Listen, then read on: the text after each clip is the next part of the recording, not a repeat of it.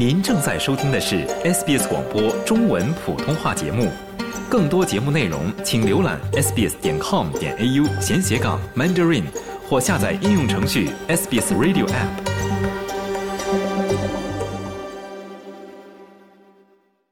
在前苏联，普通公民经常因批评共产党而向当局相互举报。在普京领导下的俄罗斯，这种斯大林式的做法正在卷土重来。现在你可能会因为批评乌克兰战争而引火烧身，有些人还会受到来自同事甚至家人的谴责。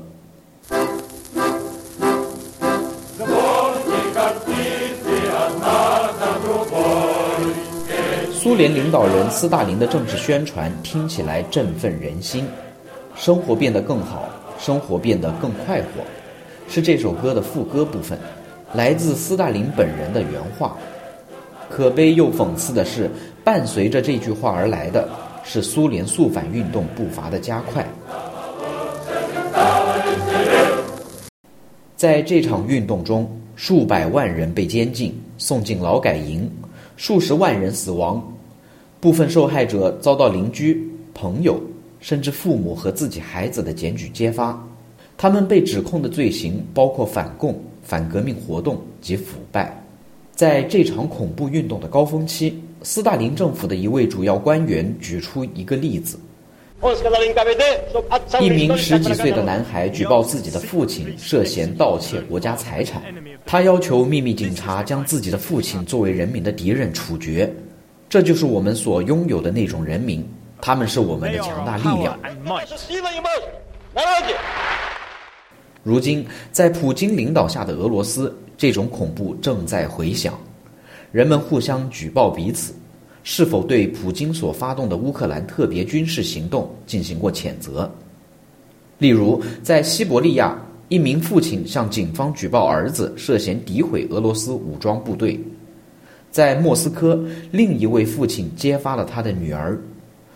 同样，在俄罗斯首都，一名十岁的女学生因使用乌克兰国旗颜色的社交媒体头像。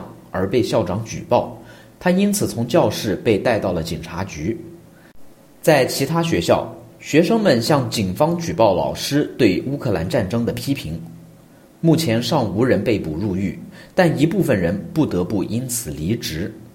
与斯大林一样，弗拉基米尔·普京也希望俄罗斯进行净化，清除人民的敌人。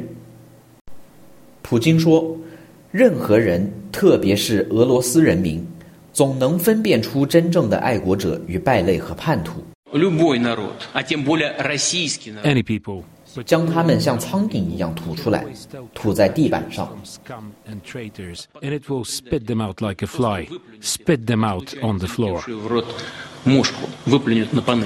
普京总统将苏联解体描述为二十世纪最大的地缘政治灾难。但如今，苏联生活的影子显然正在卷土重来。